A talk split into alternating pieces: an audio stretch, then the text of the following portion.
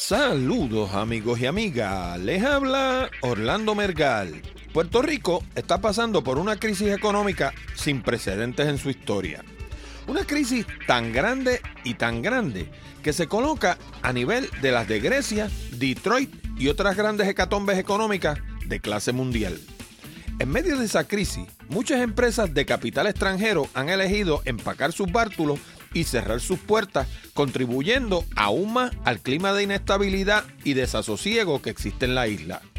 No así la empresa de la que les voy a hablar hoy. Esta empresa comenzó hace 18 años con una meta ambiciosa, ser la mejor empresa de comunicación inalámbrica de Puerto Rico y el Caribe. Y hoy no solamente lo son, sino que están incursionando en áreas que van a la par con las mayores empresas de los Estados Unidos y del mundo. Y de eso es que vamos a hablar hoy. Puerto Rico se apresta a estar entre los primeros países en inaugurar un servicio 5G fijo y Pedro Gustavo Andrés y su empresa Neptuno Networks van al timón de ese logro singular. De todo eso y mucho más Hablamos en la siguiente edición de Hablando de Tecnología con Orlando Mergal.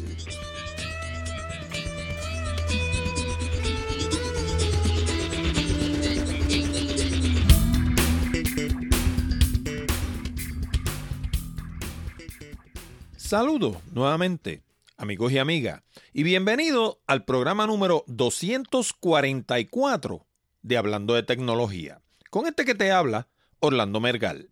Este programa llega a ti como una cortesía de Accurate Communications. Si necesitas servicios de comunicación de excelencia para tu empresa, como redacción en inglés o en español, traducción, producción de video digital, colocación de subtítulos para video, fotografía digital, servicios de audio, páginas de internet, blogs, diseño de libros electrónicos o inclusive producir un programa como este. Llama ahora mismo a Accurate Communications al 787-750-0000 para una consulta. O visítanos en la internet en www.accuratecommunications.com. También puedes enviar tus preguntas, comentarios y sugerencias a la dirección de correo electrónico contacto arroba hablando de tecnología.com o déjanos un mensaje hablado en la pestaña verde de SpeakPipe que está en la orilla derecha de nuestra página de internet. Y por último, háblale a tus amistades de Hablando de Tecnología. Si cada oyente le hablara a dos amigos sobre el programa, la audiencia aumentaría exponencialmente. Para eso puedes usar el pequeño botón de Share Safe que hay debajo del título de cada uno de nuestros programas. También puedes hacerlo por teléfono o hasta hablar en persona. Imagínate tú. Y ahora vamos al programa de hoy. Bueno, y la entrevista de hoy con Pedro Gustavo Andrés es una joya. Pero antes de pasar a la entrevista, quiero recordarles que las fotos de Estados Unidos que incorporamos a nuestra página de Puerto Rico Photography ya están disponibles. Y hay una gran cantidad de fotos hermosas que puedes comprar para tu hogar o tu oficina. Para hacerlo, puedes visitar www.puertoricophotography.com. Y ahora sin más, vamos a la entrevista de hoy. Bien amigos, y hoy nos encontramos en una compañía que yo le tengo un amor especial. Es la compañía que me da servicios de internet. Se llama hoy en día Neptuno, así, pelado, Neptuno. Pero originalmente Primero se llamaba Neptuno Network hace como unos meses atrás. Anterior a eso se llamaba Neptuno Media. Y vamos a estar hablando con su presidente, Pedro Gustavo Andrés, y con el señor Eliud Rodríguez Carrión.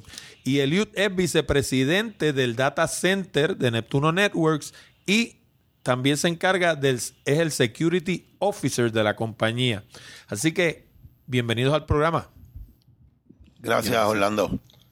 A pesar de que yo conozco a grandes rasgos la historia de Neptuno Networks, vamos a comenzar por ahí. Hablamos un poquito, para beneficio de la audiencia, de la historia de la compañía.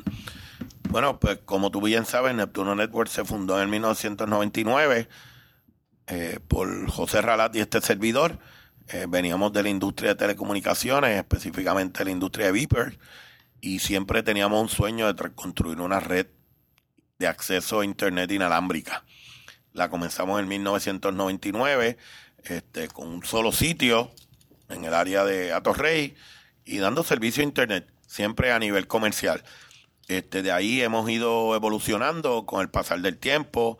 En el 2005, siendo visionario y viendo cambios y tendencias en tecnología, sacamos una licencia experimental de la Comisión Federal para probar una nueva tecnología. En aquel momento se llamaba WiMAX o pre-WiMAX o 80216 y en el 2007 fuimos de las primeras empresas en los Estados Unidos que se nos autorizó a utilizar un espectro de 3.650 para despliegue de una red WiMAX. Y hicimos una red completa que cubría lo más cercano al 100% de Puerto Rico, Vieques y Culebra. Y luego, más tarde, nos extendemos a eh, Islas Vírgenes Americanas.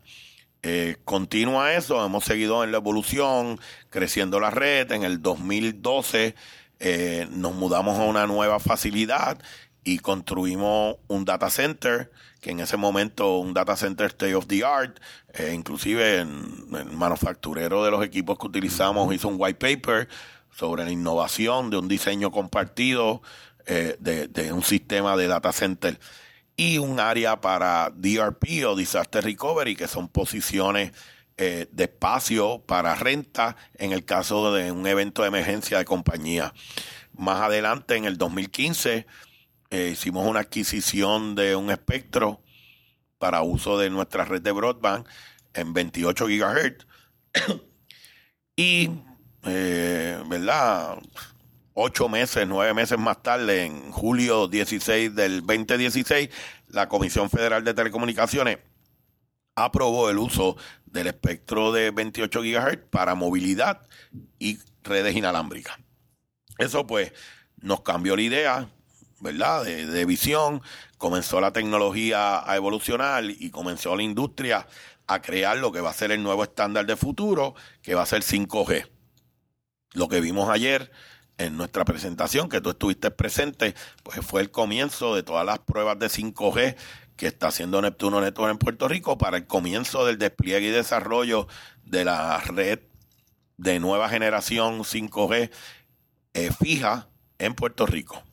Yo sé que hay una serie de cosas que van a cambiar en la compañía. Anoche en la actividad que celebraron en el Museo de Arte hablaron de que se cambia el logo, cambia el nombre de la compañía obviamente. Pero yo recuerdo que cuando esta compañía comenzó, eh, la estrategia fue la estrategia comercial en específico fue como de funcionar en, el, en la trastienda, o sea, de no querer sobresalir demasiado, de ser básicamente como un apoyo a las otras compañías telefónicas, de suerte que entonces como no te veían como un competidor, pues no te daban por la cabeza y no te enterraban, sino que te daba espacio para tú crecer. Este, con esta nueva realidad, ¿cómo cambia la estrategia comercial de la compañía? Bueno, realmente durante los pasados años, podemos decir durante los últimos 15 años, Neptuno ha sido un proveedor eh, de banda ancha tanto para data como para Internet, porque nuestra red es independiente de cualquier otro proveedor. Eso, en vez de verlo como competencia, los otros carriers locales lo han visto como algo de valor. ¿Por qué? Porque ahora ellos pueden ir donde su cliente y ofrecerle una solución de alta disponibilidad. Su circuito más otro circuito de una red independiente. Nosotros hacemos lo mismo también. Por lo tanto, la combinación de soluciones, la sinergia de oportunidades. Por otro lado, eh, también en áreas donde la inversión es de tal magnitud que realmente no va a ser recuperable, son áreas que nosotros tenemos cobertura. Nosotros cubrimos el 96% de la isla de Puerto Rico, transporte en las Islas Vírgenes Americanas, propio nuestro, independiente. Por lo tanto, allí existen clientes de ellos y nuestros clientes. Así que nosotros le proveemos a ellos transporte de última milla para sus clientes. Así que es una buena oportunidad, no tan solo una, una competencia. O sea que, como yo lo entiendo, eh, digamos, yo estoy en San Tomás y yo tengo un, un, servicio, digamos, con, qué sé yo, yo no sé si allí está ATT, pero asumamos que está. Y yo tengo un servicio con ATT, pero a lo mejor realmente con quien lo tengo es con Neptuno. Ellos lo que hacen es que lo montan encima de la red de ustedes. Sí, eh, podríamos verlo de esa forma. Eh, lo importante es que, que esto es algo muy común. En los Estados Unidos, en Europa, en Asia, proveedores unos a otros se compran servicios porque unos tienen unas áreas de fortaleza o unas áreas de cobertura mayores.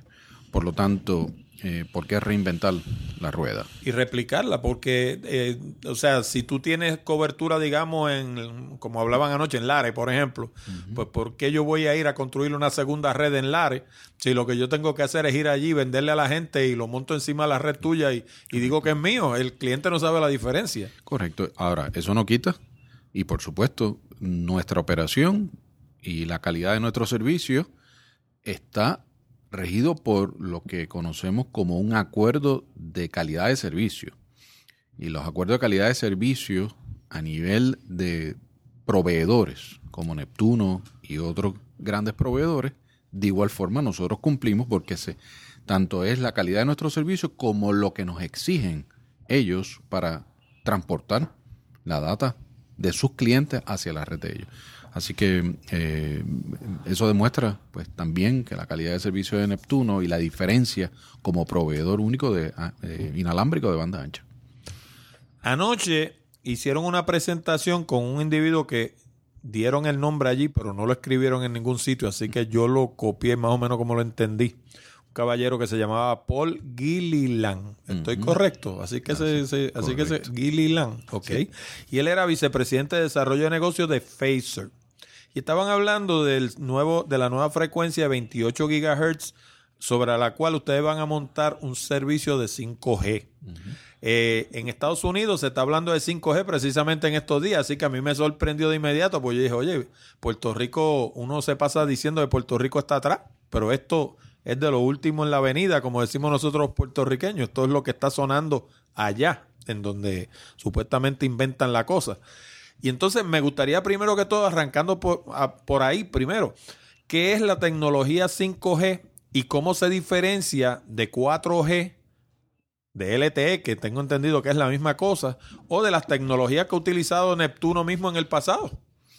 Bueno, una diferencia es que Neptuno, eh, desde el, su comienzo, el fundamento de nuestra operación, son redes inalámbricas. Redes inalámbricas que no tiene nada que ver con lo que comúnmente usamos en nuestro hogar o en nuestra empresa, que es el protocolo Wi-Fi. Pues por lo tanto, no, tiene nada que ver con eso. Por lo tanto, eh, nosotros hemos utilizado la tecnología inalámbrica en diferentes eh, espectros y también eh, sistemas que en, hoy, en el tiempo moderno, es la tecnología 5G en el espectro de 28 GHz. En WiMAX, WiMAX tenía, eh, que es la tecnología que nosotros utilizamos en parte de nuestra red eh, inalámbrica de última milla, comprendía tres facetas, lo que era WiMAX móvil, WiMAX nomádico y WiMAX fijo, fixed wireless. ¿Y cuál es la diferencia entre móvil y nomádico? Porque yo entiendo, entiendo Pues- que los nómadas son los que se mueven. Correcto, pero, ¿Ok? pero no es como el fijo. El fijo, pues, lo dice la palabra, ¿verdad? Es fijo, Una antena en un El sitio. nomádico es que puede ser fijo y dentro de un espacio-tiempo yo lo muevo, yo mismo. Me llevo mi... El eh, equipo y lo pongo allá y funciona. Me voy a mi casa de playa y lo pongo allí. Y funciona. Y funciona. Eso desaparece porque la tecnología móvil, su progreso y el adelanto ha sido tal que simplemente Nomádico quedó completamente fuera de, los estándares nuevos de comunicaciones. Así que la tecnología eh, 5G, la quinta generación, pues comprende anchos de banda mucho mayores y el transporte de, más capacidad. Entonces, eh, Neptuno está enfocado en lo que es la tecnología 5G Fixed Wireless.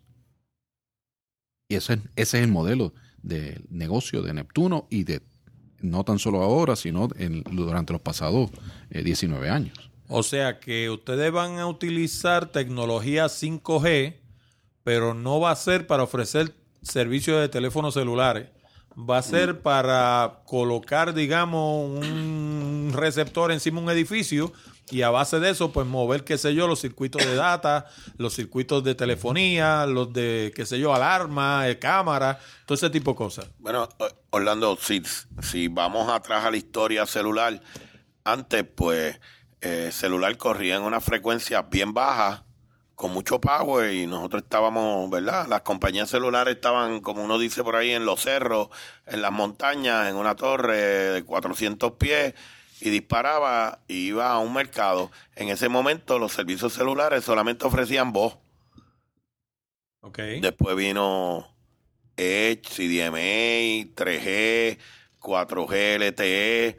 Eh, desde el mundo celular, eh, mira 5G como una plataforma que se ve integral a la plataforma de LTE. ¿Por qué?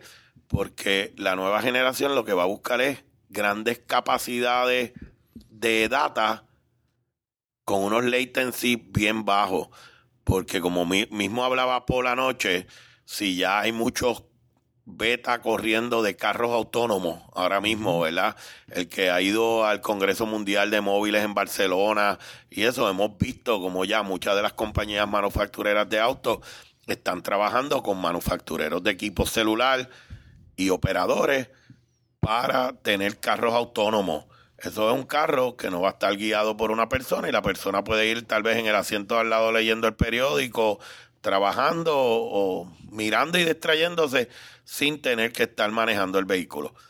Para eso se necesita una red bien reliable con unos latency bien bajos, porque tú no puedes tener 40 milisegundos o 60 de una red como lo tiene tal vez ahora una red celular en un carro autónomo, porque aunque suena bien bajito, 40 eh, milisegundos en un carro o en una red eh, puede ocasionar un accidente. Así que estamos hablando de redes que tal vez tengan uno o dos milisegundos de latency, como lo estábamos viendo anoche en el museo, y unas capacidades donde tal vez eh, tengamos velocidades de gigas en un device móvil en un device fijo. Para Eh, beneficio de la audiencia, latency, según yo lo entiendo y tú me corriges, es cuando yo me comunico con una computadora o con un equipo, lo que sea, el tiempo que tarda en contestarme. Eso es lo que se conoce como latency. Correcto. Sí, sí. Vamos a resumirlo de esa manera. Sí. Ok, entonces, de nuevo, eh, el mercado de ustedes es un mercado, tú me estás diciendo que es de fixed wireless. Según yo entiendo eso, eso lo que quiere decir es que esos no son teléfonos celulares. Esos son equipos que yo los coloco en un sitio con un fin en específico, como te decía ahorita, qué sé yo, alimentar un cuadro, alimentar un data center, alimentar un sistema de cámaras, alimentar un sistema de alarma, Proveer- ese tipo de cosas. Proveer servicio de Internet en una empresa, en una organización, en un negocio, pues eso es un servicio fixed wireless. Por eso se le llama, porque es wireless, pero es fijo. E- Eso es lo que estamos hablando, pero no descartemos que al nosotros ser dueños del 100% del espectro de 28 gigas, donde están ocurriendo todas esas pruebas aquí, y ya hay los dos manufactureros más grandes de chip, tanto Intel como Qualcomm, han sacado su chip para device móviles, que tal vez a manera de una alianza estratégica podamos tener una colaboración con un carrier, pues entonces vamos a tener un device móvil que va a incluir las multifrecuencias que tiene actualmente de la de, de verdad en 1900, 2.1, 700, 800, ya ese device va a venir también con un con un chip de 28 gigas y nosotros podemos colaborar con las grandes proveedoras de celular y alquilarle espacio o hacer acuerdos colaborativos donde tenga se tenga una red que incluya 28 gigas, pues pueda estar en el device celular. Eh, de- así que nosotros, nuestro core y nuestro mercado va a ser un mundo fijo, pero tal vez nos vas a estar viendo haciendo colaboraciones con empresas celulares. Estás escuchando Hablando de Tecnología y nos encuentras en www.hablandodetecnología.com. ¿De dónde viene el espectro de 28 gigahertz? Porque los viejos espectros de la televisión análoga rondaban los 700 megahertz y eso yo sé que se los estaban peleando Verizon, AT&T, Google allá en Estados Unidos. Esos eran los que, como quien dice, ser el jamón dulce que todo el mundo quería. ¿De dónde proviene este de los 28 gigahertz? Mira, 28 es lo que se conoce como millimeter wave.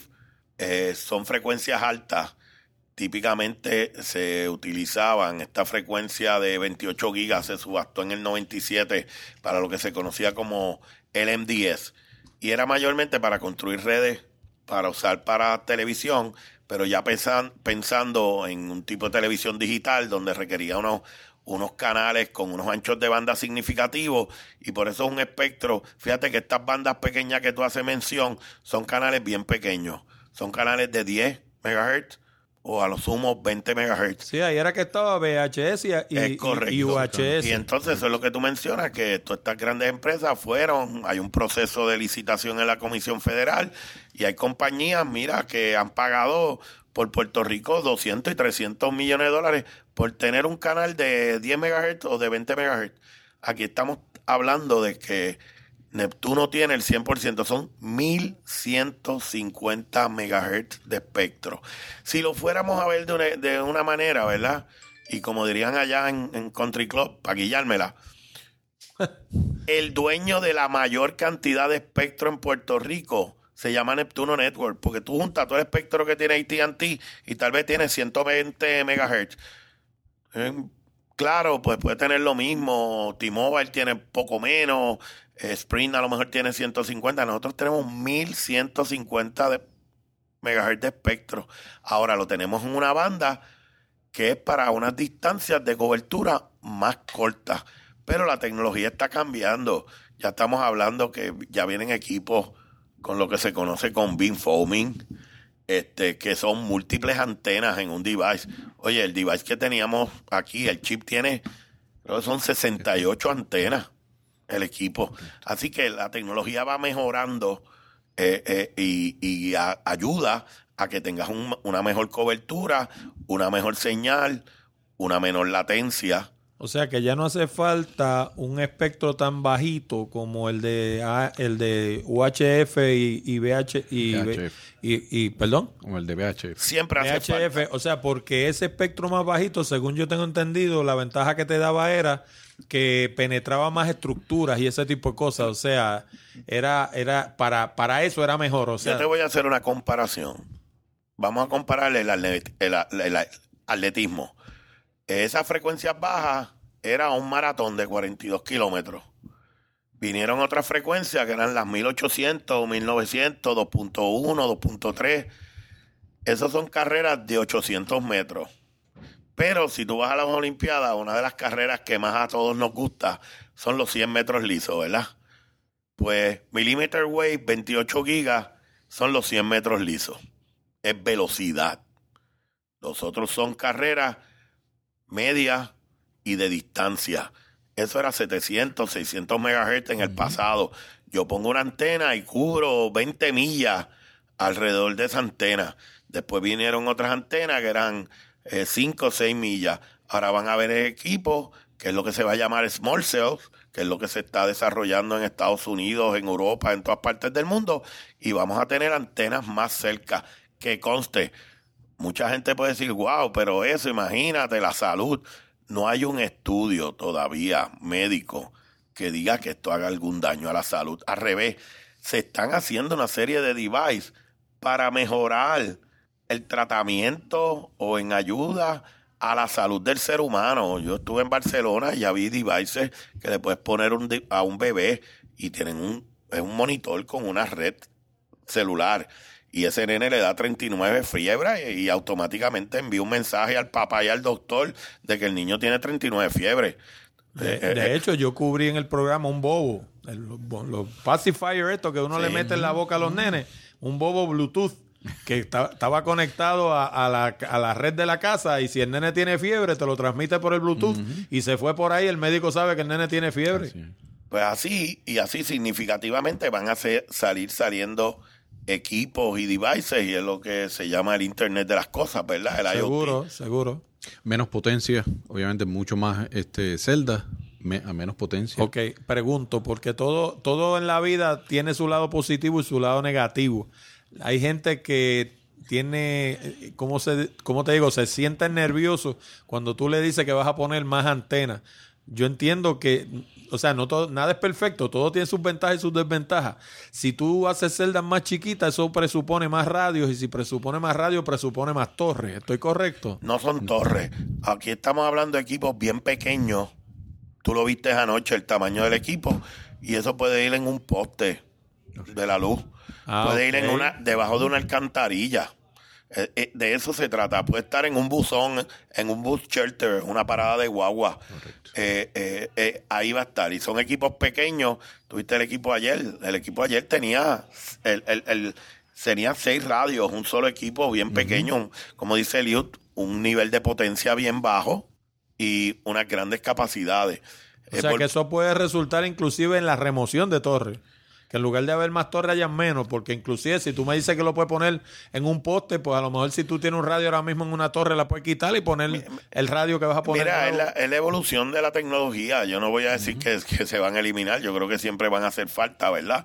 Porque pa- pa- para sistemas de comunicación es que va a haber una evolución de equipos y los equipos sí te garantizo que sí se están minimizando en tamaño, se están mi- minimizando en potencia, así que cualquier riesgo de salud se minimiza. Yo creo que va a ser más positivo a la salud todo lo que viene y trae eh, un device como esto. Estamos hablando de inteligencia artificial, este, tú sabes, entonces ya tú comienzas a darle vida a cosas que ciertos seres humanos no podían tener y ya con la parte de artificial intelligence pues van a poder te- van a poder tener este avances de la ciencia en robótica en todo tú sabes un- imagínate no sé ver una persona que se ha impedido pero después tiene un verdad un uniforme de esto como un transformer y, y ya el un, exo, un exoesqueleto. y, claro, y ya conectado a una red con ellos a lo mejor por la parte de voz puedan comunicarse con ese device y puedan vivir una vida que hoy en día no la pueden tener. Así que yo creo que el avance de la tecnología con la ciencia en los próximos años basado en todo esto va a ser increíble. Tú sabes, eh, esto no es una cosa que lo vamos a ver de inmediato. Hay un proceso. Yo te diría, 2020 tú vas a ver unas redes impresionantes. Queremos tener un montón de servicios, queremos ver un montón de cosas, tenemos que tener velocidad. Si no la tenemos, va a ser imposible. Oye, ¿quieres mejorar tus presentaciones? Visita www.presentacionesefectivas.com. Originalmente hablábamos de que esto va a ser fixed wireless y eh, obviamente pues hablábamos de todos los múltiples usos que tiene. ¿A cuáles apunta Neptuno? Eh, por ejemplo, de los que hablamos de, de, qué sé yo, de, de redes, de data, de alarmas, de, sistemas de seguridad, eh, eh, telefonía residencial. O sea, ¿en qué mercados ustedes piensan entrar y en cuáles no? Bueno, el modelo actual, nuestro modelo actual es transportar data y podemos resumirlo como data porque el Internet, data. La voz hoy es data. Música, data. Por lo tanto, nuestro núcleo de negocio es transportar data. Que finalmente termina en la Internet, perfecto, pues también transporte de Internet. Y que termina en una red de telefonía, también.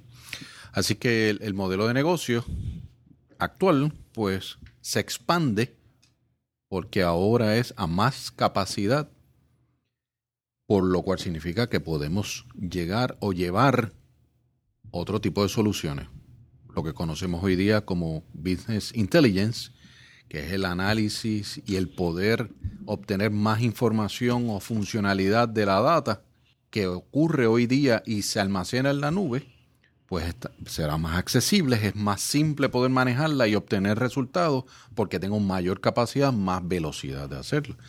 Y al igual que también poder crear nuevos servicios. Pedro ahorita menciona el Internet of Things. Internet of Things, pues nos da a nosotros la base de múltiples elementos, componentes que no soñábamos ni siquiera en conocerlos, pero que no significa que, son, que no son importantes desde el punto de vista empresarial o desde el punto de vista de un, un ciudadano. Pues ahora va a poder uno tener información. Ok, pero hay mercados en los que ustedes tradicionalmente no se han movido. Por ejemplo, el, mer- el mercado residencial. ATT, por ejemplo, tiene un chucho chiquitito así que le llaman los home phone, que tú te lo llevas a tu casa y vas, lo pones, lo enchufas en la pared y funciona y se acabó. Y una cosa así similar, tú se la pones a una persona y le pones por atrás como tienen los puertos, los, los, los routers. Tú le dices, mira, aquí puedes pegar el teléfono, puedes pegar la computadora, puedes pegar, qué sé yo, la nevera, esa inteligente que compraste, que ahora te dice cuando se te está acabando la leche y todo ese vacilón, la conectaste de ahí también. Eso es, es ustedes se ven moviéndose en esa dirección, por ejemplo. Mira, ¿tú te acuerdas en el Teatro Country Club que siempre veíamos un corto y después salía algo, una pantalla negra y decía en el medio, coming soon? Ajá. Pues coming soon. Vamos a tener servicios adicionales que no proveemos hoy en día a clientes que hoy no le podemos proveer servicios. Sí vamos a estar. Pero, como te dije, queremos hacer primero el desarrollo de una red, de una red empresarial, una red robusta que vaya acorde con las demandas que tenemos de nuestros clientes de mayores anchos de banda. Y como tenemos bastante real estate de aire, pues entonces sí vamos a poder ir a, a atacar otros mercados para ofertar otros servicios. Sabemos que mucha gente está deseosa en Puerto Rico de tener grandes velocidades. Fíjate que este mismo movimiento que estamos haciendo nosotros, eh, Verizon en los Estados Unidos, que tiene una red residencial que se llama Fios, Sí. pues ahora la primera etapa de 5G de Verizon en los Estados Unidos va a ser Fit Wireless. ¿Por qué? Porque va a poder ofertar capacidades de giga, que es lo que oferta hoy con Fios, a nivel residencial de manera inalámbrica. ¿Y cómo compara, ahora digo yo, cómo compara esto que ustedes están hablando con Fios, por ejemplo? Porque Fios lo que quiere decir es Fiber, eh, ¿cómo es? Fiber Optics, eh, fi- no, Fiber Optic pero System, básica- creo sí, básicamente eh, Fios es fibra óptica. Sí. Y fibra óptica es como el Holy Grail, tú sabes, eso es a lo que todo el mundo apunta. Claro. ¿Esto es más rápido que fibra óptica o es más lento? ¿O Ah, es más o menos la misma Déjame cosa? corregirte. Apuntaba.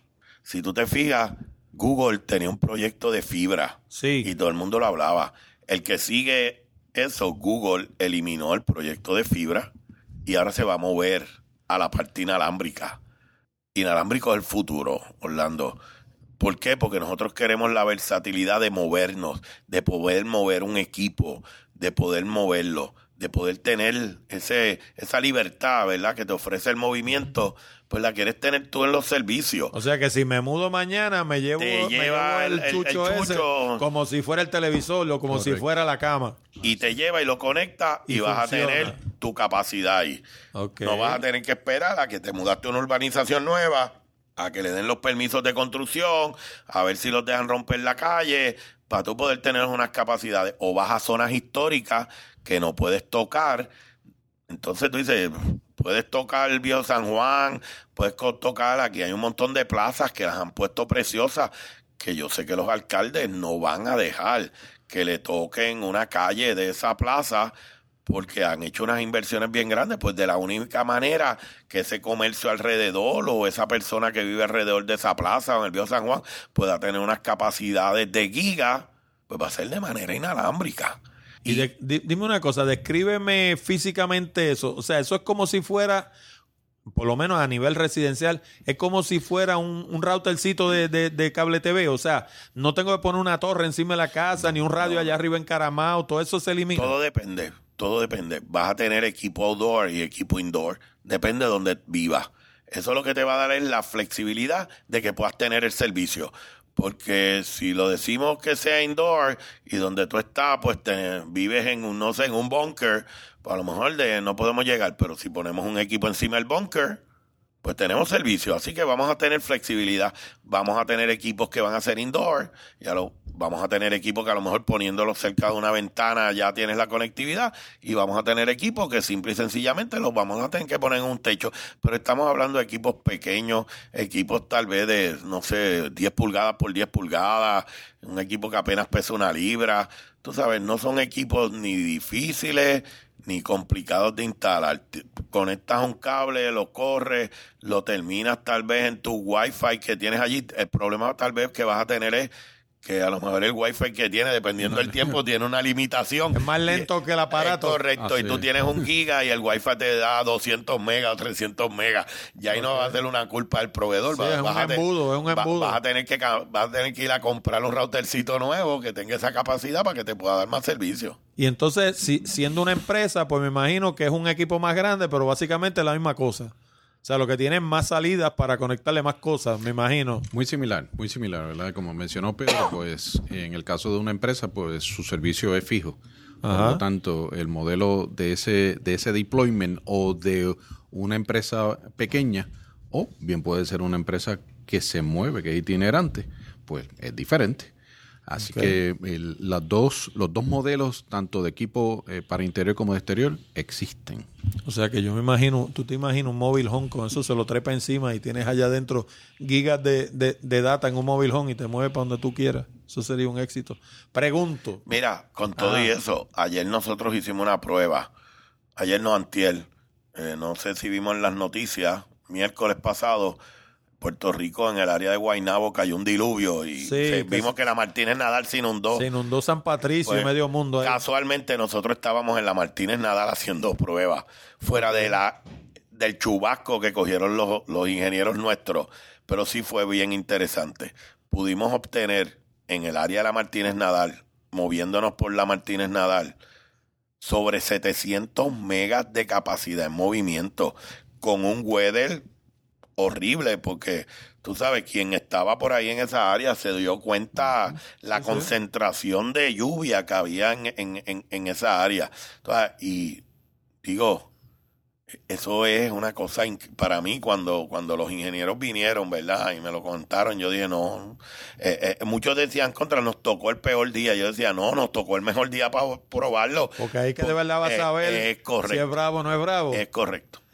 Oye, eh, en Estados Unidos se habla mucho también de un término que yo no voy ni a tratarlo de, de- ¿cómo se llama?, de traducir, pero se habla de lo que le llaman backward compatibility. O sea, si tú vas a utilizar 5G y, digamos, le vas a sub- arrendar eh, servicio, digamos, a una compañía de celulares, esa compañía de celulares va a tener un montón de teléfonos que son 4G LTE. La pregunta es, ¿un teléfono 4G LTE habla con el sistema 5G?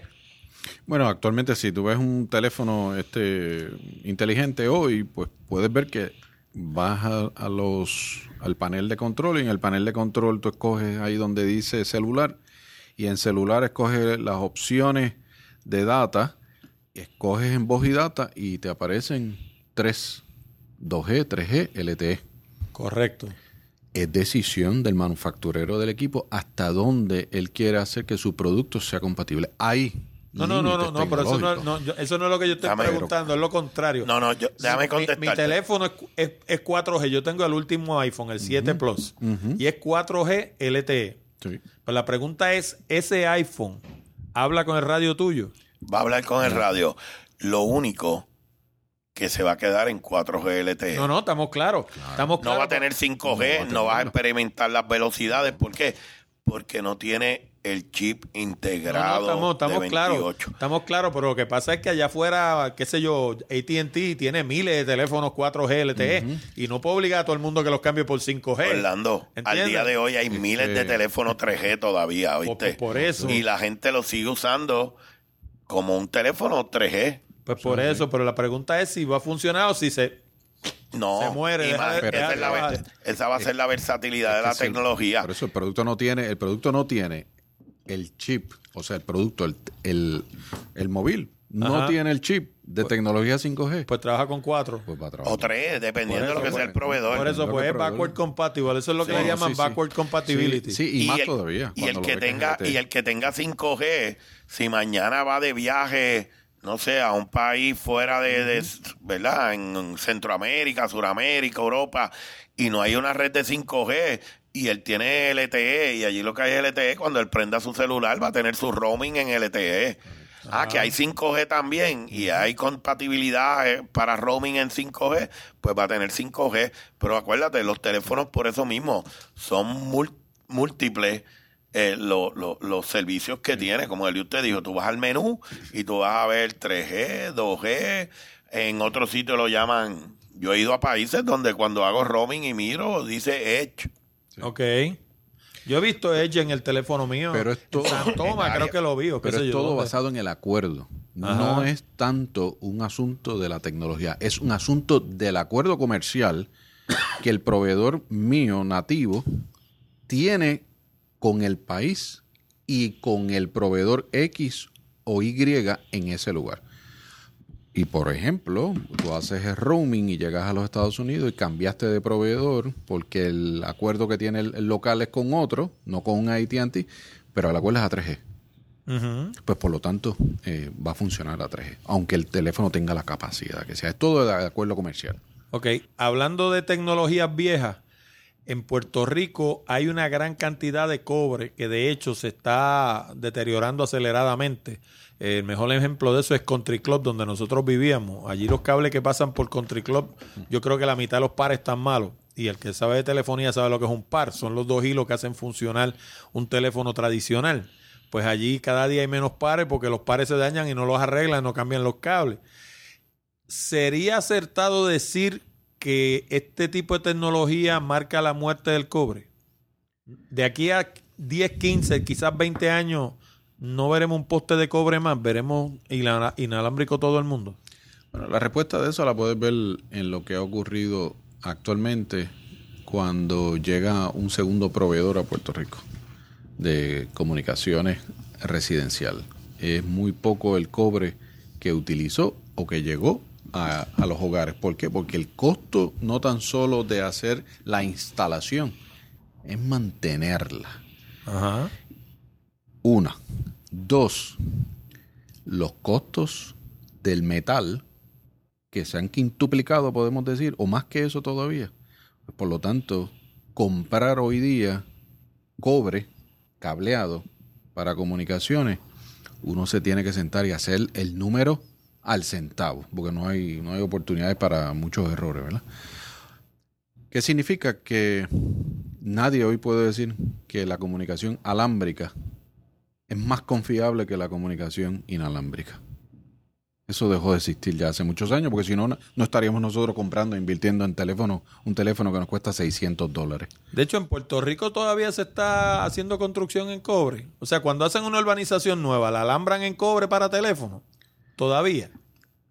Si, ha- si hacen, si hacen empuje lo- el desarrollador, la van a hacer en cobre, porque todo depende también la oportunidad, cuántas casas versus el negocio que ve el proveedor en esa localidad, en esa área. Ajá. si la va, si la va a tener.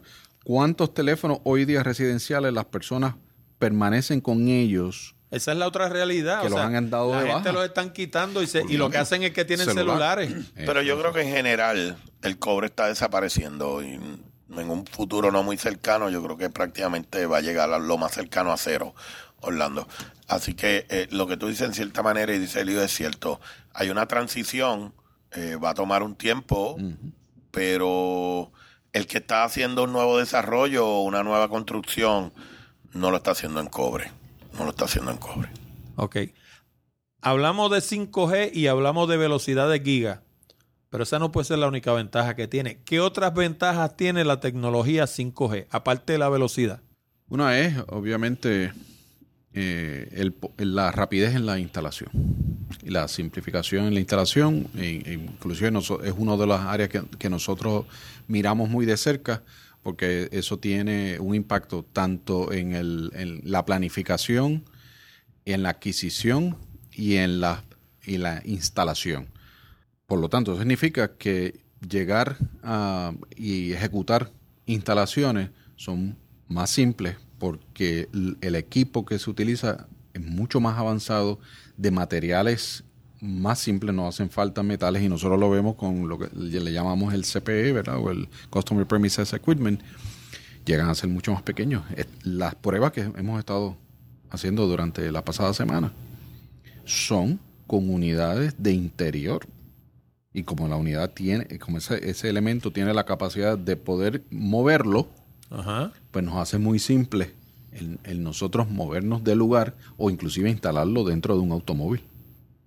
Así que eh, desde ese punto de vista eh, eh, tiene un valor que es simplificación, mayor rapidez, simplicidad en el equipo. Hay varios modelos, inclusive que, que los manufactureros actuales que est- están desarrollando prototipos y que han instalado prototipos, están experimentando con múltiples. Aquellos que son tales, como ahorita mencionaste, el cliente se le entrega a él un router, un elemento que lo instala él mismo. Lo enchufa en la pared y se acabó y le conecta el teléfono. Correcto, correcto.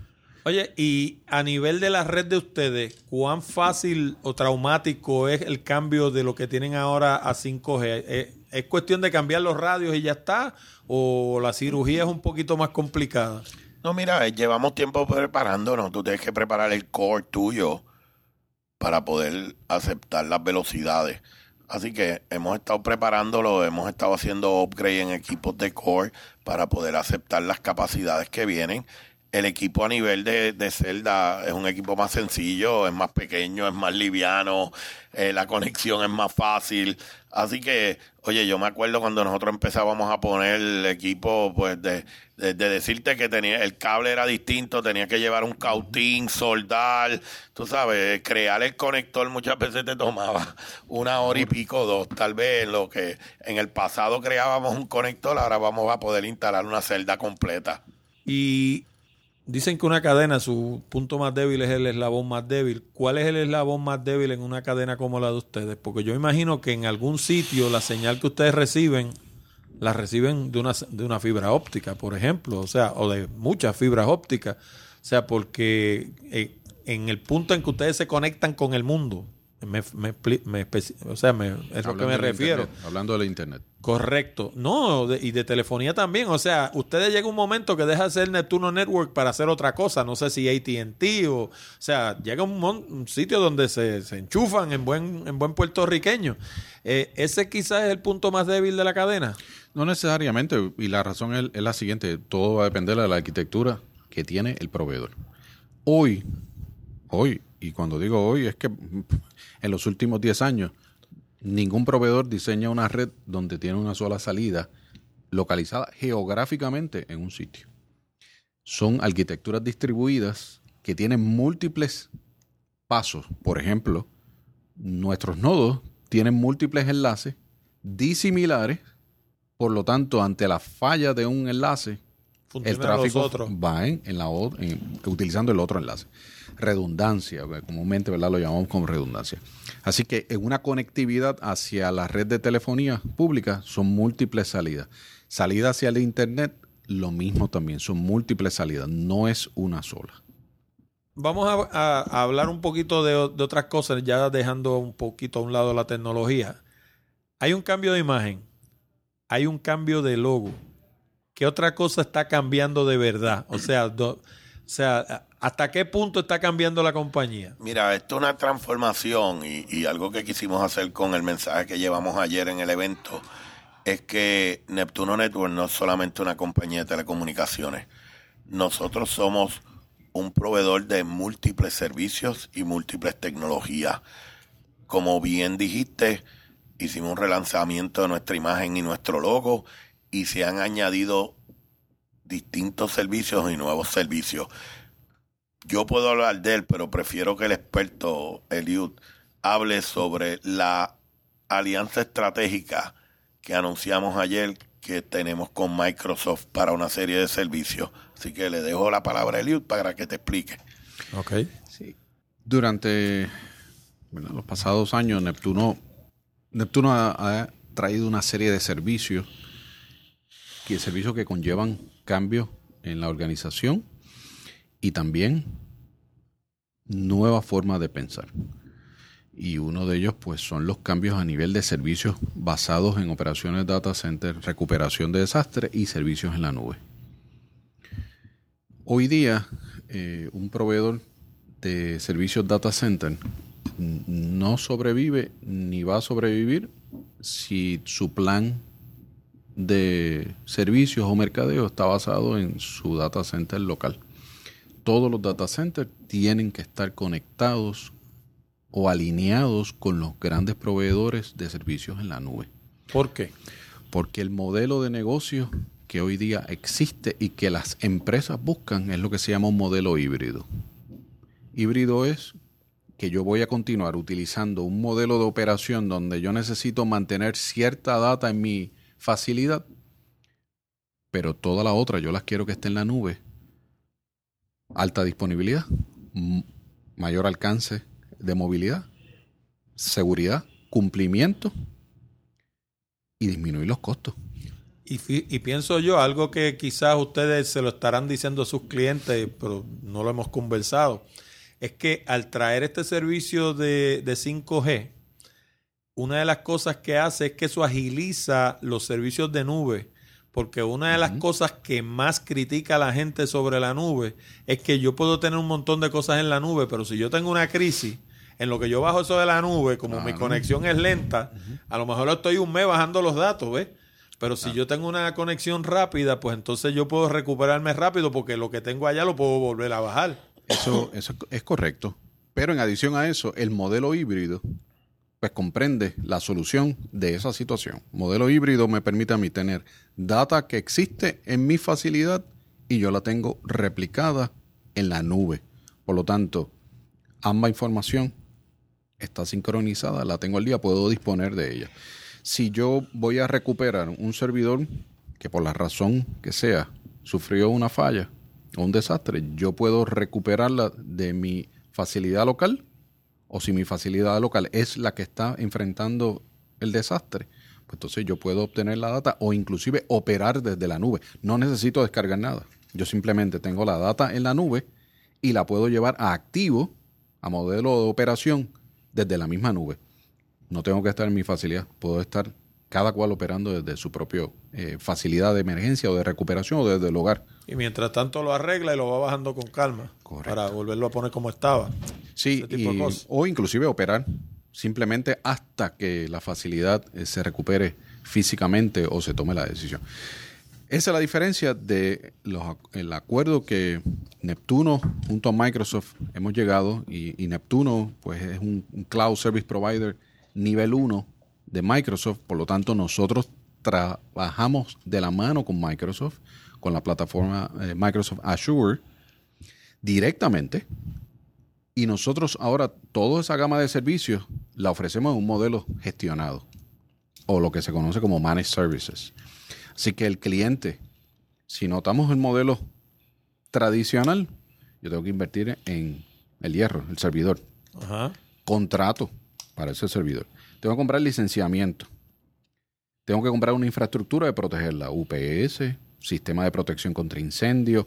Yo tengo que tener un, eh, buen eh, generador, porque de qué me vale el UPS, ¿verdad? Seguro. Entonces, todo eso. El personal que te corra todo eso. Y con experiencia y conocimiento. O contratos de mantenimiento.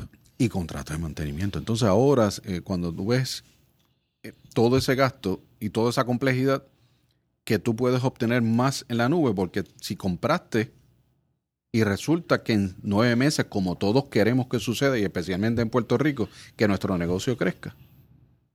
Eh, y ahora, ¿cuánto voy a tener que gastar más para las nuevos empleados, más capacidad, más almacenamiento, más procesado?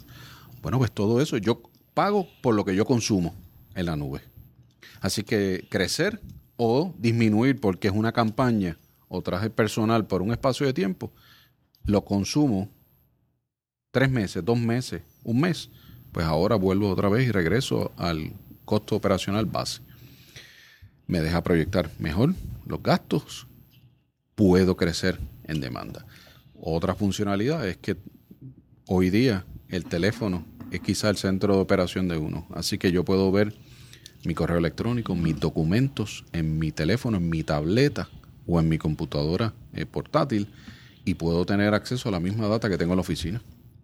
Anoche yo vi allí un logo de Windows y yo pensé de inmediato, yo digo, ¿qué sucede con empresas que corren casi 100% a base, por ejemplo, de Macintosh? Hay empresas que están corriendo a base de Linux, por ejemplo.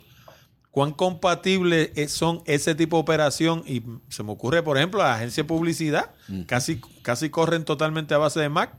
Pues, ¿qué tan compatibles son ese tipo de operación con los servicios de ustedes? Por ejemplo, si tomas en consideración que el 70% de los workloads, o sea, de los servidores virtuales que corren en Microsoft eh, Azure, es en Linux. Ok. Y están corriendo sobre una plataforma o un hipervisor que está basado en Windows. No hay ningún problema, eso lo llevamos haciendo años. Ok. Y ocurre en la otra dirección, que muchos de los hipervisores de otros manufactureros, su base o su núcleo de operación es hecha en Linux y corren encima eh, eh, Windows Ajá. y el mismo Linux y otros sistemas. De Por hecho, no. Macintosh, Macintosh corre sobre una base de, de Unix. Se- según yo tengo Claro. entendido, Eso- las Mac corren sobre una base de Unix. O sea, lo que hay debajo de ese sistema operativo Mac es Unix. Eso se llama BSD, BSD la versión sobre la cual corre.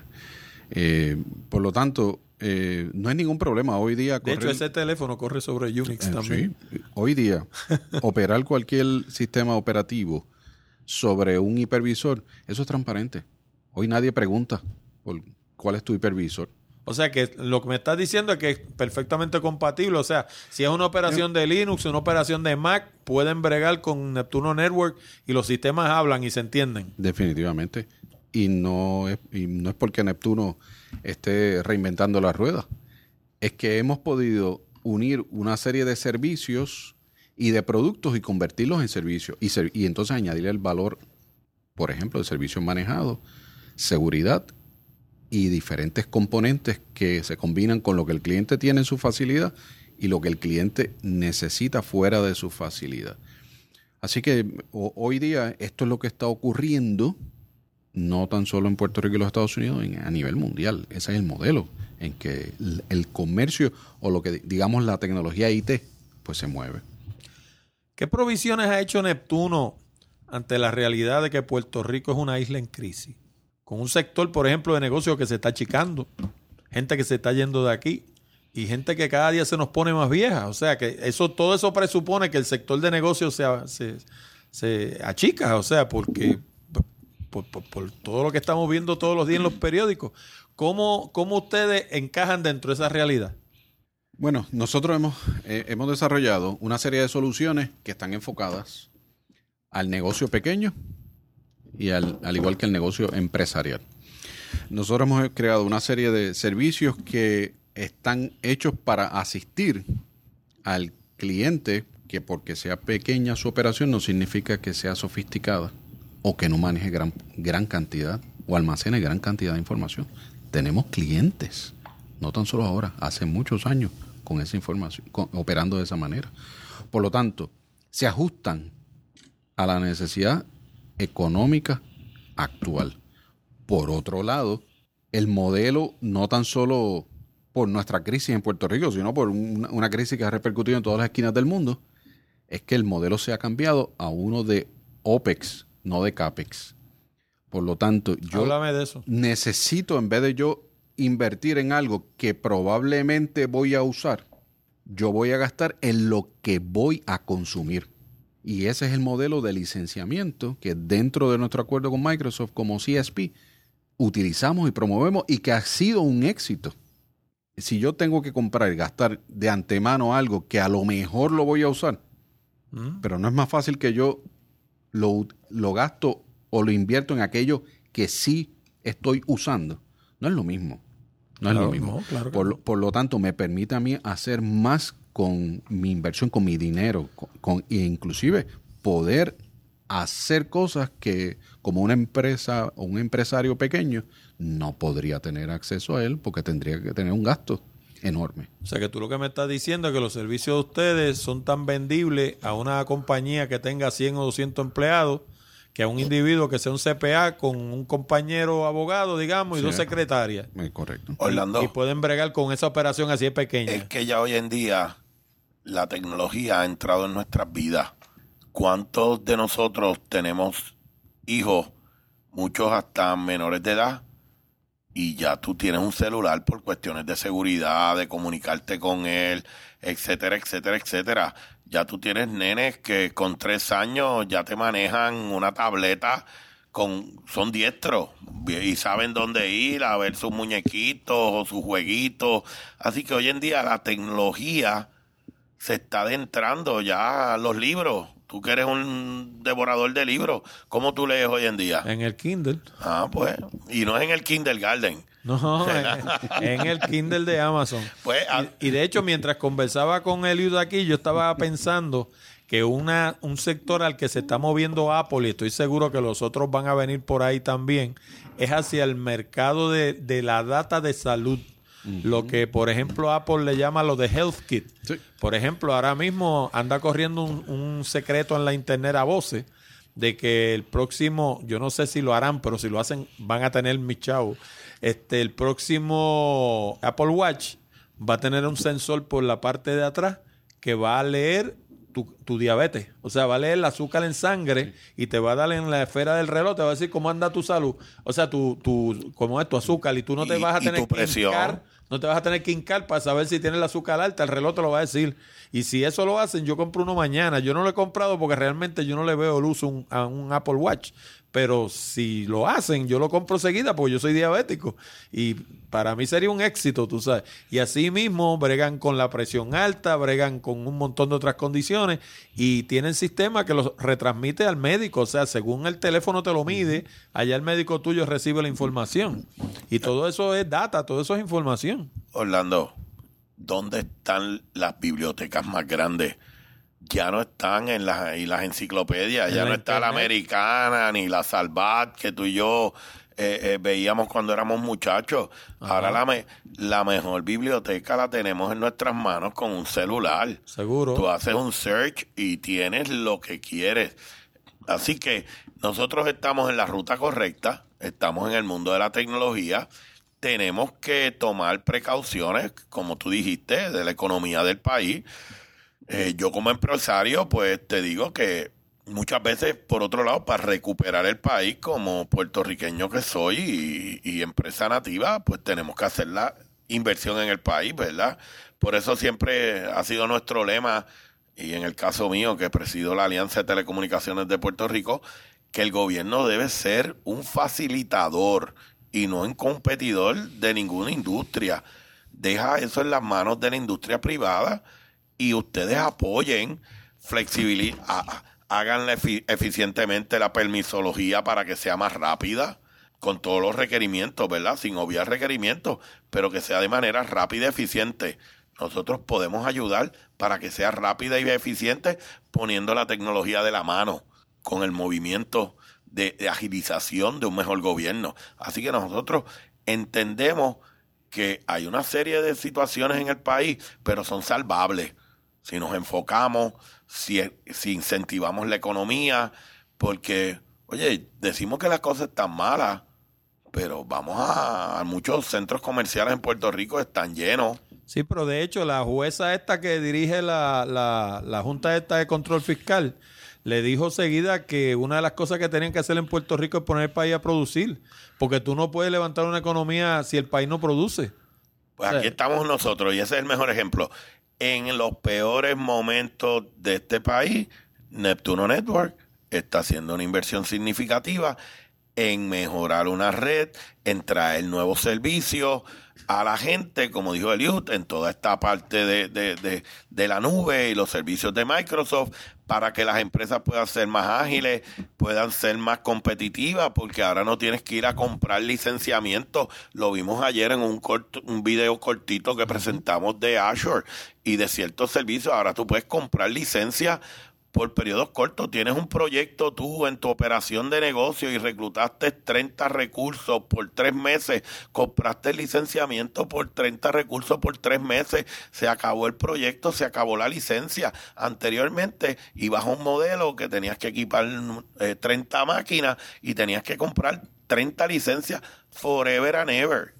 Más las 30 máquinas. Es correcto. Ahora el modelo es distinto. ¿Y dónde almacenabas toda esa data? Pues tenías que comprar un servidor y al servidor tenías que meterle SQL y cualquier otro, ¿verdad? Que te apoyara Sí, el sí, servidor, Eh. lo- los contratos de mantenimiento de esos software, los upgrades de esos software.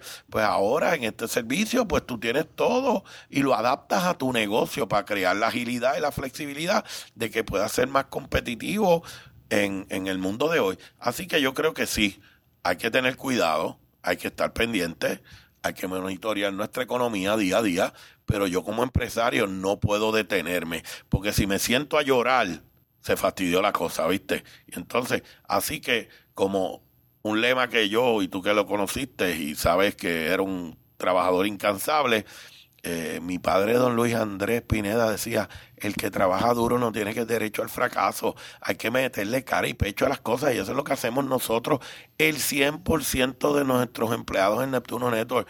Nosotros hemos creado una base tan sólida que, que, que tenemos una sincronía entre eh, todos nosotros aquí, que eso muchos te van a querer imitar, pero va a ser bien difícil replicar, que esa es la diferencia. Vamos a tener muchos imitadores, pero pocos como nosotros. ¿Por qué? Porque nuestro enfoque es en dar un servicio de excelencia, en trabajar en equipo, en ofertar un buen producto a un mejor precio.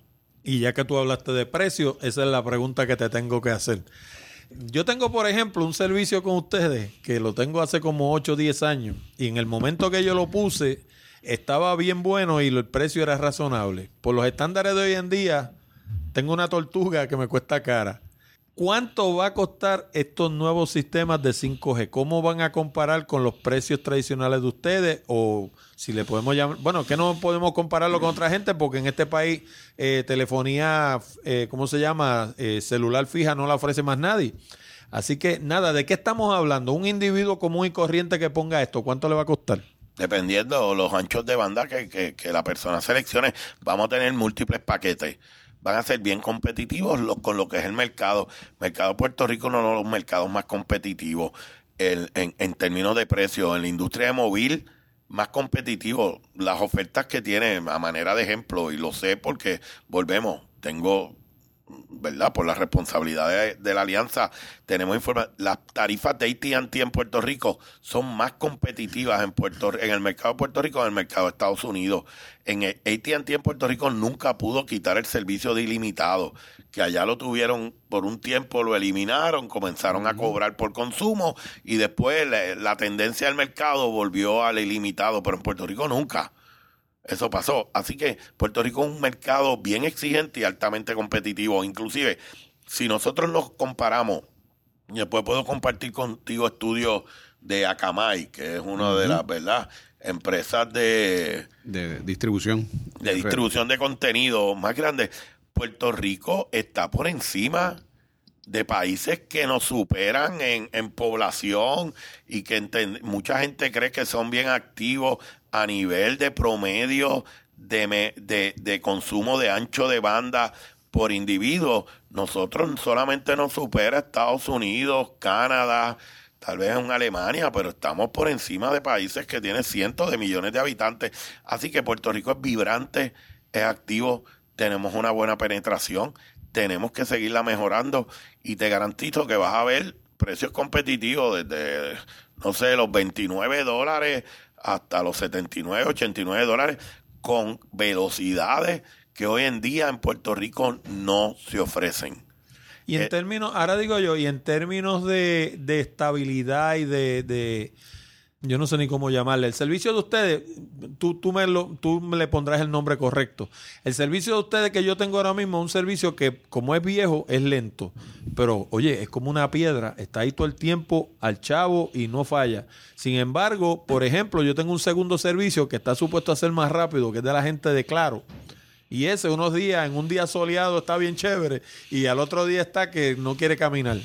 Este no es, no es confiable, tú sabes. El de ustedes es lento pero confiable. En, en ese aspecto, ¿cuán, ¿cuán confiable es 5G? O sea, 5G son, si digamos yo cojo una velocidad X, la que sea, la tengo ahí todo el tiempo, como tengo la que tengo ahora. Seguro, seguro. Y Eliud, haz algo. Yo no quiero escuchar de nuevo que es lento. Él tiene eso porque se ha quedado, porque no llama servicio al cliente. No servicio al cliente. pero, pero tiene, hay velocidades mucho más altas. Orlando, Sí. es el mismo sistema, es un espectro licenciado, donde eso indica que nosotros somos los dueños de ese espectro, que si hay alguien que interfiere va a ser de manera ilegal y para eso tenemos mecanismos en nuestro departamento de ingeniería que está constantemente monitoreando toda nuestra red. Adicionalmente a eso, como dijo Eliud, son redes que se diseñan en base a carrier class con, con por lo menos, en el caso de nosotros, con no menos de 5.9 para, para poder dar un servicio, un reliability. Cada día más estas redes son más flexibles y permiten múltiples, múltiples conexiones, lo que hace que nosotros lleguemos a un sitio y tengamos múltiples alternativas de salida. Igual, de igual manera, lo- las tecnologías en, en la parte de las celdas ya están haciendo más, tú sabes, es como un tipo mesh, que si a lo mejor por X o Y razón, yo sé que tú ves por allá por Villa Carolina y te alimentas de un, de un, de una, de un área, esa área tiene problemas del servicio, tal vez si tu residencia ve otra, otra torre cercana, a- automáticamente ese radio va a switchar a ese, a ese otro device. Cosa que, no hace, cosa que no hace el que tengo ahora. es correcto. Volvemos. Son, son, son. La misma tecnología está evolucionando para mejorar, para ser más a prueba de falla. Oye, si estamos desarrollando una, eh, y esto a mí me aterra, ¿verdad? Pero si estamos desarrollando una tecnología que a lo mejor en tres años o cuatro años te puedas montar en tu carro y a lo mejor le, le entras allí la ruta y dices, llévame a Luquillo y el carro ese salga de tu marquesina y empieza a caminar y coja la ruta 66 y se baje allí y siga y te lleve al frente del balneario, más vale que la red que tengamos Trabaje por todo bien. ese trayecto trabaje bien y no te y, y tiene que ser lo más cercano a cero en términos de falla. Y yo creo que eso es lo que se va haciendo todos los días. Nosotros aprendemos y evolucionamos y evolucionamos y evolucionamos. Este, tú dijiste algo y, y, y, y qué cosas podemos mejorar. Yo te voy a decir algo que yo creo que hay que mejorar bien grande y ya es un tema de gobierno y es el servicio eléctrico en Puerto Rico.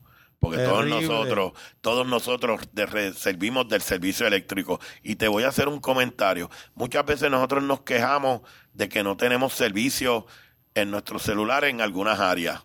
¿Tú sabes qué pasa? Es que la celda no tiene electricidad. ¿Tú sabes qué pasa? Es que nos robaron la planta eléctrica o nos robaron el banco de batería. Entonces, yo doy un mal servicio por un tercero.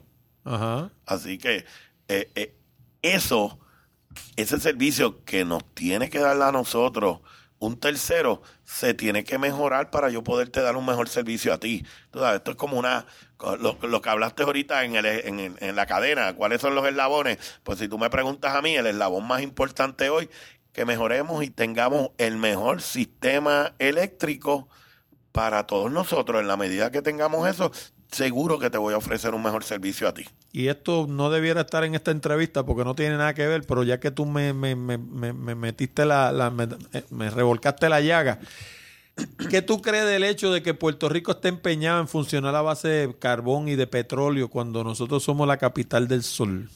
¿Qué te puedo decir? Eh, son decisiones este, de gobierno. eh, tenemos que coger, eh, ¿verdad? Y tomar unos nortes en términos de qué es lo más que me conviene y hacia dónde vamos. Muchas veces hay otras fuerzas que mueven, ¿verdad?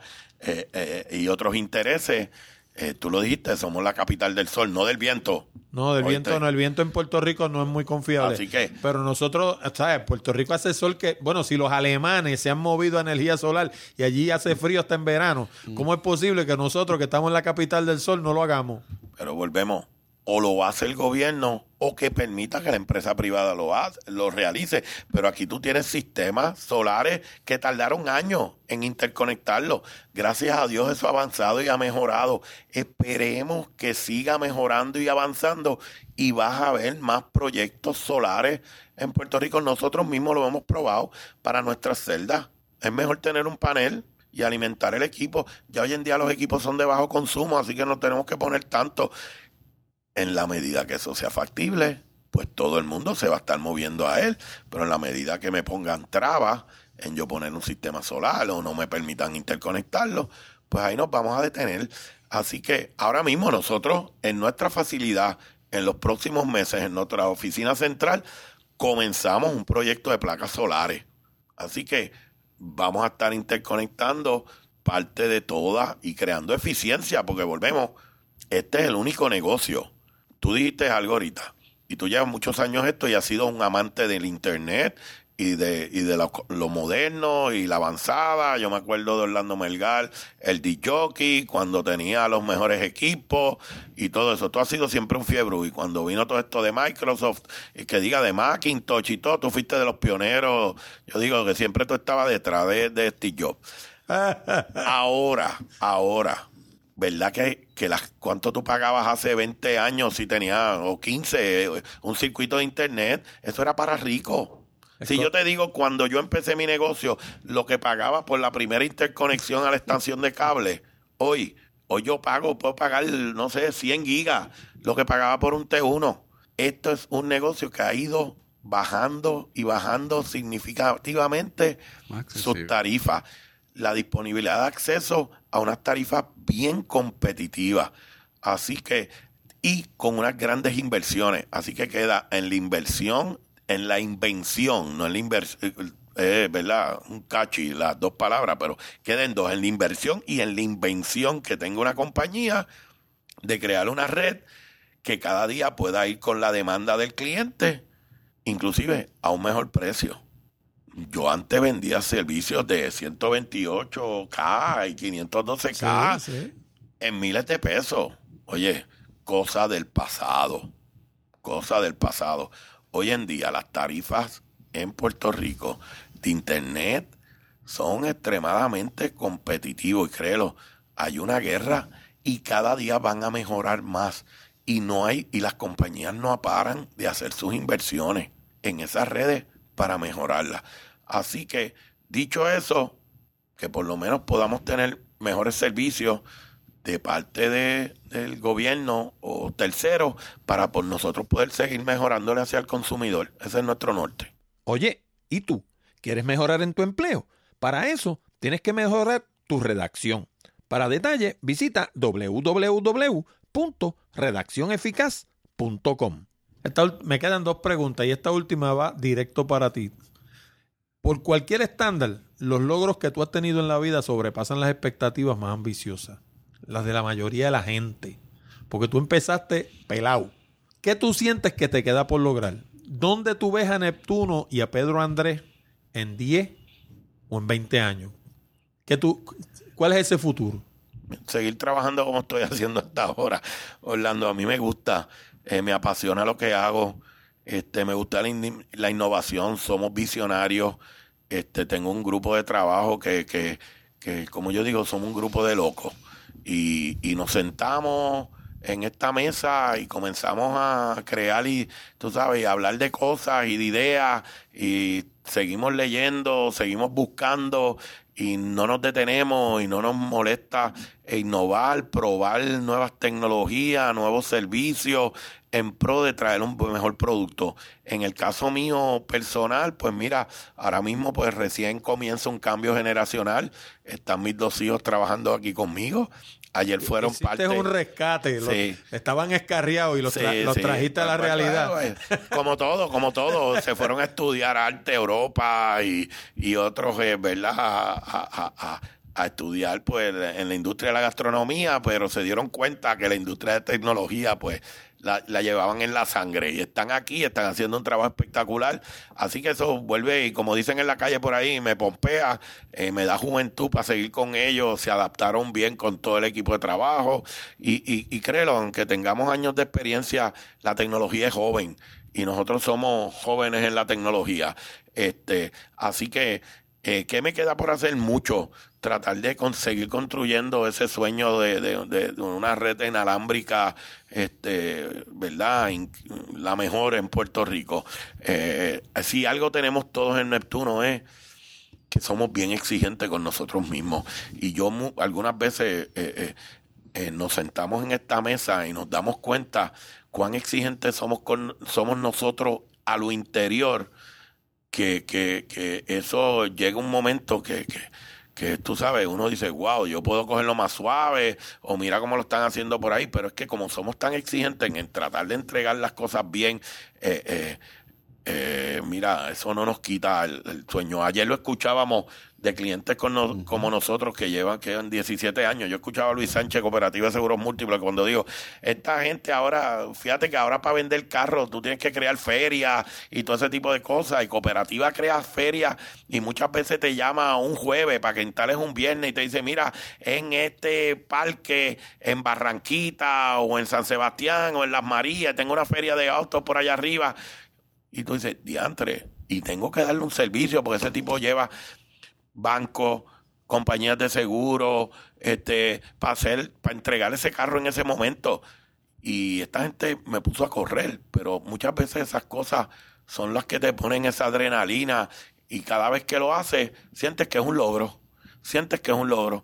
Nosotros llevamos las dos últimas elecciones de Puerto Rico haciendo cosas increíbles con guapa quien ve la cobertura de las elecciones que ha tenido Guapa Televisión, pues eso son ideas con José Guerra y Quique Cruz y el equipo de trabajo de Neptuno Network, que ellos vienen aquí, se sientan en una mesa y dicen, Esta, este año quiero hacer esto. Y, venimos nosotros y en vez de decirle, diantre, no, va, al revés decimos, diantre, ¿y cómo lo vamos a hacer, Quique? ¿Y cómo lo vamos a hacer? Y nos desenvuelve Eliut y Ralat y todos en el equipo de trabajo salimos Oye, y cada día tenemos la, eh, eh, la ellos tienen la mejor cobertura y así por el estilo, tú sabes, nosotros nos gusta eso, a mí me gusta, no me voy de la tecnología, así que voy a continuar en ella, voy a continuar haciendo las inversiones en la medida que el bolsillo lo, pueda porque me gusta, es un compromiso de país. Yo empecé esta compañía, éramos José Ralati y yo, hoy somos ochenta y pico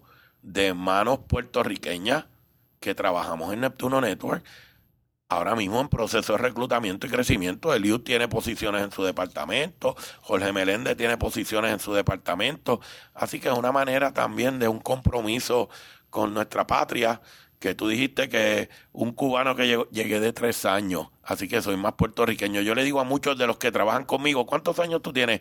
Tanto, y yo digo, yo soy mayor que tú, así que yo soy más puertorriqueño que tú. No, no, yo lo eh, sé, pero... Eh, mi esposa es puertorriqueña y mis hijos son puertorriqueños. La experiencia cubana es una experiencia dura. y Claro, mi padre vino aquí expatriado, llegamos nosotros cuatro aquí, mi padre, mi madre, mi hermana y yo. Yo no tengo más familia. La familia más linda que tengo son todos mis amigos. Tú eres parte de eso, tú, lo sabes por mucho tiempo. Eh, nos criamos juntos. Yo creo que mi, mi, mi, mi familia más grande es toda la gente de Puerto Rico que me aceptó siempre lo digo con orgullo, soy puertorriqueño. Puertorriqueño es la, la, raza más amiga que pueda haber en la humanidad y puede ser un, un, virtud, otros lo llaman un defecto, pero aquí viene cualquiera y tiene las más grandes oportunidades de venir a establecerse este país. Y vienen con los brazos abiertos los puertorriqueños y reciben a gente de todas partes del mundo. Eso es una bendición, es una bendición de mis litas. Así que mi compromiso es estar 100% aquí, trabajando duro para que mis hijos no se me vayan al norte, como dicen, o, afuera de Puerto Rico, sino que se queden aquí, que desarrollen una familia aquí. Así que Neptuno Network, Pedro Andrés y todos los empleados de Neptuno Network estamos aquí para quedarnos. No hay nada más que decir, solamente me queda la última pregunta. ¿Hubo algo de lo que te hubiera gustado hablar y yo no te pregunté? No, yo creo que no, yo creo que cubrimos todo. Este, nos tardamos en hacer esto. Yo sé que tú desde hace tiempo querías tenerme en el programa por cuestiones de trabajo. Sé que parte de mi staff, Eliud, ha estado anteriormente en, varios temas. Eh, te agradecemos siempre, eh, eh, ¿verdad?, el interés por nosotros. Te agradecemos el tiempo que llevas como cliente. Te deseamos mucho éxito y sé que te escucha mucha gente en Puerto Rico y fuera de Puerto Rico. Sin temor a equivocarme, tienen un gran ser humano ahí que ama la tecnología, que la estudia mejor que nadie. Así que te deseo mucho éxito en tu programa y aquí estamos, a tu orden. Gustavo, Eliud, muchas gracias por haber participado en Hablando de Tecnología y a ustedes los vemos la semana que viene. Bueno, y ya lo escuchaste, Puerto Rico se apresta a estar entre los primeros del mundo en instalar tecnología 5G fija Para más información sobre Neptuno Networks en Puerto Rico, puedes llamar al 787-774-0018. De nuevo, 787-774-0018. O visítalos en la internet en www.neptunopr.com. www.neptunopr.com. Bueno amigos y amigas, con esto llegamos al final de esta edición de Hablando de Tecnología con Orlando Mergal. Recuerda que este programa llega a ti como una cortesía de Accurate Communications. Si necesitas servicios de comunicación de excelencia para tu empresa, como redacción en inglés o en español, traducción, producción de video digital, colocación de subtítulos para video, fotografía digital, servicios de audio, páginas de internet, blogs, diseño de libros electrónicos o inclusive producir un programa como este. Llámanos ahora mismo al 787-750-0000 para una consulta o visítanos en la internet en www.accuratecommunications.com. Además, te recuerdo que puedes enviar tus preguntas, comentarios y sugerencias a la dirección de correo electrónico contacto arroba hablando de tecnología.com o dejarnos un mensaje hablado a través de la pestaña verde de SpeakPipe que está en la orilla derecha de nuestra página de internet. También te exhorto a visitar nuestras otras propiedades en la internet, como nuestro blog Picadillo, donde encuentras casi 300 entradas sobre negocios, comunicación, tecnología y otros temas de interés. Encuéntralo en www.picadilloblog.com. También te invito a visitar Puerto Rico Photography, donde encuentras cientos de imágenes hermosas de la Isla del Encanto para adornar tu hogar u oficina. Encuéntralo en www.puertoricophotography.com. Y hablando de la Isla del Encanto, si te gusta viajar, no te pierdas Puerto Rico by GPS, donde encuentras fotos, información, audio, video y mapas con coordenadas GPS para llegar a cientos de lugares hermosos en todo Puerto Rico. Encuéntralo en www.puertoricobygps.com. Te habló Orlando Mergal. Con esto me despido hasta la próxima semana cuando discutiremos más temas interesantes del mundo de la tecnología. Hasta la próxima, amigos.